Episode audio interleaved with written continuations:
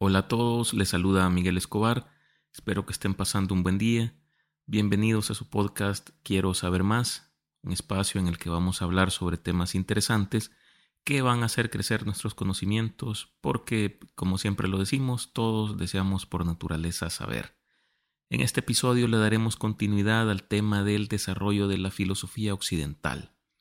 En el episodio 4 de este podcast hablamos sobre el desarrollo de la filosofía occidental y reconocíamos que Alejandro Magno tuvo un papel fundamental en la difusión del pensamiento griego en Asia, Egipto y otras regiones del mundo, con sus conquistas como rey de Macedonia.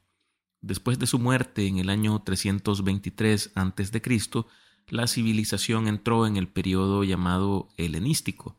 Durante este tiempo, Grecia se convirtió en el centro de un vasto imperio que se extendía desde Egipto hasta la India. Después de la muerte de Alejandro Magno, su imperio se dividió entre sus generales, quienes establecieron reinos helenísticos en Egipto, Asia Menor, Siria y Macedonia. Estos reinos se caracterizaban por una fusión de la cultura griega y oriental, que dio lugar a una cultura helenística única, siendo esta época de gran desarrollo cultural, científico, pero además filosófico. En este ámbito se tomó como eje central los problemas morales que afectan a los hombres, teniendo como pieza fundamental de estos avances a las escuelas epicurea y estoica, que desarrollaron teorías relevantes sobre la ética y la moralidad. El epicureísmo es una corriente filosófica fundada por el filósofo griego Epicuro en el siglo IV a.C. Pone como objetivo de la vida del ser humano el placer, procurando para conseguirlo liberarse del miedo a los dioses, del miedo a la muerte y del miedo al destino, porque con esos miedos no se puede disfrutar la vida. Desde un planteamiento totalmente materialista, Epicuro afirma que a los dioses no hay que tenerles miedo, y toda idea de más allá solo es una impostura, porque los dioses son ajenos a los asuntos humanos. A la muerte no hay que tenerle miedo porque, mientras somos, la muerte no está presente, y cuando llega la muerte, nosotros ya no somos. El epicureísmo consta de tres partes la parte física que estudia la naturaleza desde una cosmovisión atomista, la canónica que se ocupa de los criterios por los cuales llegamos a distinguir lo verdadero de lo falso, y la ética que en lo particular pienso que es la más importante, que desarrolla el hedonismo ético. Una integración de estos ejes se vislumbra en la idea de Epicuro de que tampoco hay que tenerle miedo al destino, porque los átomos que forman el universo se mueven de forma imprevisible, lo que posibilita la libertad del hombre y le hace dueño de su propio destino. Mientras que para Platón y Aristóteles la filosofía es una búsqueda continua de la verdad y el conocimiento de ésta trae la rectitud en la conducta humana, para Epicuro la filosofía tiene como finalidad la curación del alma humana. Por ello, la filosofía epicurea no era tanto teórica, sino más bien práctica. Busca sobre todo procurar el sosiego necesario para una vida feliz y placentera, en la que los temores al destino, los dioses o la muerte quedarán eliminados. Se fundamenta en una teoría empirista del conocimiento, es decir, la obtención de éste por medio de la práctica, como quien dice aprender haciendo y en una ética hedonista, pero mesurada. Para entendimiento, el hedonismo es una teoría previa que reconoce el placer como fin último de la existencia humana, por lo que el hombre debería buscar siempre aquello que le provoca placer o satisfacción, y evitar siempre el dolor. Sin embargo, en la práctica esto no es posible, pues así como Epicuro lo observó, el exceso de placer conduce a la miseria, dolor e incluso a la decadencia del cuerpo y el alma. Epicuro argumentaba que la felicidad es el objetivo supremo de la vida y que se alcanza a través de la eliminación del dolor y la búsqueda del placer. Sin embargo, y aquí es donde ya entramos en discordia con el hedonismo, para este pensador el placer no se limita a los placeres físicos o sensuales, sino que estaba más enfocado a los placeres de la mente, como la paz mental y la tranquilidad. De ahí su principal diferencia, como ya lo decíamos, con la doctrina hedonista. Uno de los ejes principales o centrales del epicureísmo es la idea de que el ser humano tiene el poder de controlar sus propias emociones y sufrimientos, y que puede lograr la felicidad a través del autocontrol y la moderación. Para Epicuro, el autocontrol significaba evitar los excesos y la extravagancia, y vivir de manera sencilla y humilde. Otro aspecto importante del epicureísmo en su ética se basa en la idea de que el bien y el mal no son absolutos, sino que dependen de la situación y de las circunstancias. Esta doctrina sostiene que la virtud es importante porque permite a las personas vivir en armonía con los demás y con el mundo en general. Para Epicuro, el bien era todo aquello que contribuía a la felicidad y al placer, mientras que el mal era todo aquello que causaba dolor y sufrimiento. Argumentaba que, aunque hay ciertas cosas que son intrínsecamente buenas o malas, como el placer y el dolor, éstas no son absolutas, y pueden ser experimentadas de manera diferente según las circunstancias. Además, afirmaba que las personas tienen diferentes necesidades y deseos, lo que significa que lo que puede ser considerado bueno o malo para una persona puede ser diferente para otra. Desde el punto de vista físico, observaba como el principal propósito del estudio de la naturaleza reemplazar las creencias religiosas y supersticiones con conocimientos fundamentados sobre los fenómenos que observamos diariamente. Se sigue la tendencia del filósofo Demócrito al sostener que el universo está compuesto por átomos indivisibles que se mueven en un vacío infinito. Esta teoría atomista del universo de Epicuro se utilizó para explicar la naturaleza del mundo y la vida humana.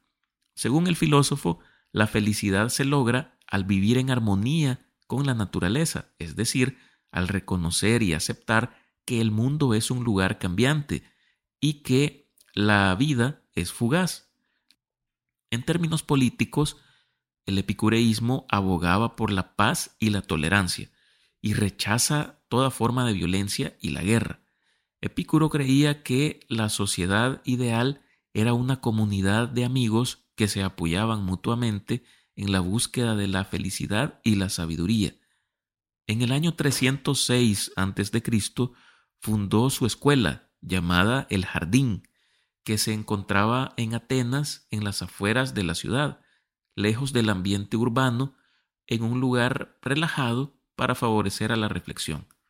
Como punto novedoso respecto de otras escuelas existentes en ese tiempo, en el jardín se permitía el acceso a personas de toda condición y clase social, entre estos esclavos y mujeres, que eran sectores marginados por otras escuelas de la época como la Academia de Platón y el Liceo de Aristóteles. Bien, ahora vamos a hablar un poco sobre el estoicismo. En cuanto al estoicismo, es una filosofía que eh, se originó en la antigua Grecia y también tuvo una gran influencia en la cultura occidental. El nombre estoicismo proviene de los pórticos eh, llamados estoa, que eran un lugar público en la antigua Grecia, específicamente en Atenas, donde se reunían los seguidores de esta corriente de pensamiento y el fundador de esta escuela filosófica fue Zenón de Sitio, quien enseñó justamente en Atenas a principios del siglo III a.C. Con el tiempo, el nombre estoicismo llegó a ser utilizado para describir la filosofía en sí, en lugar de solo eh, el espacio donde se reunían sus seguidores, quienes, a diferencia de los eh, seguidores de Epicuro, eran personas por lo general influyentes, que tenían eh, de poder político y que influían en las decisiones de la ciudad. Cabe destacar que aunque la escuela estoica se originó en Grecia, su filosofía también fue adoptada posteriormente por los romanos, teniendo como máximos exponentes de este género filosófico a Séneca y al emperador Marco Aurelio. Sí, ese mismo que eh, es un personaje de la película Gladiador y que es el padre de Cómodo. Se enfoca esta doctrina en la idea de que la virtud, o sea, el conocimiento, es el bien supremo y que la felicidad se alcanza a través de la razón y la aceptación de lo que no podemos controlar. Los estoicos creían que todo alrededor operaba según una ley de causa y efecto, resultando en una estructura racional del universo, lo que es una primera aproximación a una doctrina filosófica llamada determinismo, que eh, posteriormente vamos a estar estudiando en otros episodios.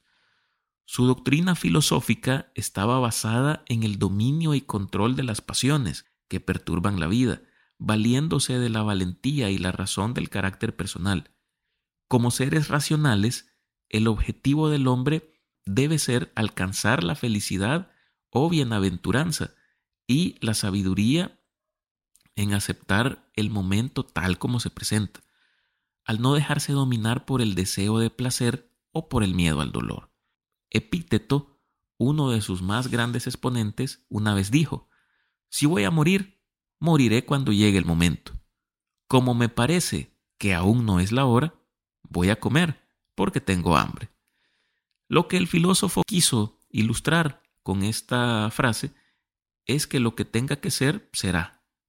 Pero, si no tengo que lidiar con eso ahora, voy a hacer otra cosa. Los estoicos promulgaban que debemos vivir de acuerdo con la razón, no con las emociones, y que debemos aceptar lo que la vida nos presenta, sin juzgarlo como bueno o malo. Esta idea de aceptación incondicional se llama apatía o imperturbabilidad, y se considera una virtud. Concluyeron además que se puede alcanzar la libertad y la tranquilidad tan solo siendo indiferente a las condiciones materiales, la fortuna externa y dedicándonos a una vida guiada por los principios de la razón y la virtud. El estoicismo divide las emociones en dos categorías principales, las pasiones y las emociones apropiadas. Las pasiones eran consideradas negativas, irracionales y destructivas. Incluían sentimientos como el miedo, la ira, la envidia, la tristeza y el amor desmesurado por los placeres materiales. Los estoicos creían que las pasiones eran causadas por juicios erróneos de la realidad que conducen a la perturbación mental y obviamente a la irracionalidad. Por otro lado, las emociones apropiadas eran consideradas positivas, racionales y constructivas. Incluían sentimientos como el amor, la alegría, la gratitud, la compasión y sobre todo la serenidad. Los estoicos creían que estas emociones eran el resultado de juicios correctos y podían ayudar a la persona a vivir una vida virtuosa y plena. Para los estoicos, la clave para llevar una buena vida era aprender a controlar las pasiones y cultivar las emociones apropiadas. Creían que esto se podía lograr a través del autocontrol, reflexión y la práctica constante de la virtud. También creían que la aceptación de la naturaleza y la resignación ante lo inevitable eran herramientas importantes para lograr la serenidad y la paz mental. La ética estoica está basada en cuatro virtudes cardinales. La primera es el conocimiento práctico, la habilidad de em, manejar situaciones complejas con una mente tranquila. La segunda, la templanza, es una habilidad de restringir y moderar la atracción de placeres y bienes mundanos. La tercera, la justicia. Ser justo con los demás incluso cuando han cometido un error o nos han faltado al respeto. Y la última, el coraje. No solo en situaciones extremas, sino en el día a día, con claridad e integridad. Estos principios serían la base de una vida virtuosa y permiten a las personas vivir de acuerdo con su naturaleza racional. Otro aspecto importante del estoicismo es la idea de que todos los seres humanos son iguales y que la comunidad es importante. Los estoicos creían que las personas deben trabajar juntas para crear una sociedad justa y virtuosa. Ahora bien, existe un concepto que es eh, muy interesante y que es abordado de maneras diferentes, pero paradójicamente complementarias, tanto por el epicureísmo como por el estoicismo. Y se trata de la ataraxia, esto es un estado de ánimo que se caracteriza por la tranquilidad y la total ausencia de deseos y temores. Es decir, la ausencia de ansiedad, de enfado, confusión, es la tendencia a la calma y a la imperturbabilidad. Es la tranquilidad del ánimo. Para el epicureísmo se llega a la ataraxia por medio de, primero, la eliminación del miedo enseña que el miedo es una de las mayores causas de perturbación mental y emocional. Para eliminar el miedo se debe comprender que los dioses no nos castigan y que la muerte no es algo que deba ser temido. El segundo punto sería eliminar el deseo excesivo. Los deseos excesivos y la búsqueda de placeres innecesarios son otra fuente de perturbación. Para llegar a la ataraxia, es necesario limitar los deseos y enfocarse en aquellas cosas que son verdaderamente necesarias para una vida feliz y tranquila. El tercer punto sería cultivar la amistad. La amistad es una parte importante del epicureísmo y se cree que es una fuente de placer y apoyo emocional, pero los amigos deben ser seleccionados cuidadosamente y cultivados con cuidado. El punto cuatro es vivir de manera moderada. El epicureísmo promueve una vida moderada en la que se evita tanto el exceso como la privación. Esta vida equilibrada es necesaria para alcanzar la tranquilidad interior. El quinto punto, y este ya es el último, se refiere a vivir en el presente. El epicureísmo enseña que el pasado no puede ser cambiado y que el futuro es incierto por lo que debemos enfocarnos en vivir el momento presente y disfrutar de lo que la vida nos presenta. Mientras que para el estoicismo, la ataraxia se alcanza por medio de otras ideas, siendo esta la primera, la aceptación de lo que no se puede controlar. Muchas cosas en la vida están fuera de nuestro control y la clave para encontrar la paz interior es aceptarlas. Esto significa que debemos dejar de preocuparnos por lo que no podemos controlar y enfocarnos en lo que sí podemos. El segundo punto es el autocontrol y autodisciplina. El estoicismo promueve la autodisciplina y el autocontrol como medios para alcanzar la virtud y la tranquilidad interior. Esto significa que debemos aprender a controlar nuestras emociones y actuar de manera racional en lugar de ser dominados por las pasiones. El tercero es vivir de acuerdo con la razón. El estoicismo enseña que debemos vivir de acuerdo con la razón y no con las emociones. Esto significa que debemos aprender a pensar de manera clara y lógica y actuar de acuerdo a lo que es ético y justo. El cuarto punto es practicar la virtud. La virtud es la clave para encontrar la paz interior y la felicidad duradera. Según el estoicismo, la virtud se alcanza a través de la justicia, el coraje, la sabiduría y otras cualidades similares, por lo que debemos esforzarnos por ser virtuosos en nuestras acciones y pensamientos. El número 5 es vivir en armonía con la naturaleza. El estoicismo enseña que debemos vivir en armonía tanto con la naturaleza exterior como con nuestra propia naturaleza interna. Esto significa que debemos ser conscientes de nuestro lugar en el mundo y actuar de acuerdo con nuestras capacidades y circunstancias. Vemos que algunas de las ideas expuestas no son en realidad excluyentes entre sí. Es decir, que una sea válida y la otra no. Más bien se complementan. Pero eso queda a la interpretación de cada persona.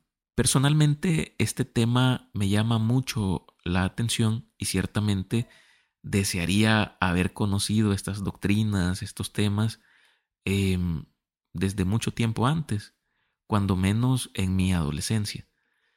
Lastimosamente, los sistemas educativos de Latinoamérica no contienen ni siquiera un mínimo de contenido filosófico, así que en aquellos tiempos nunca escuché sobre estos temas. Sin embargo, pues considero que nunca es tarde para aprender y poner en práctica las enseñanzas filosóficas en nuestra vida diaria. O mejor aún, trasladar este conocimiento a nuestros hijos para que tengan una vida más virtuosa, como dirían los estoicos. Y con esta reflexión hemos llegado al final de este episodio. Espero en serio que lo hayan disfrutado y sobre todo espero haber despertado su curiosidad por este tema, ya que eh, la filosofía es algo muy importante en nuestras vidas. En episodios venideros vamos a seguir hablando sobre esto, sobre otras escuelas de pensamiento, pero por el momento solo me resta pedirles, como siempre, que eh, sigan este podcast, lo recomienden y califiquen en su plataforma en la que nos escuchan. Me despido deseándoles lo mejor para su día. Saludos y hasta pronto.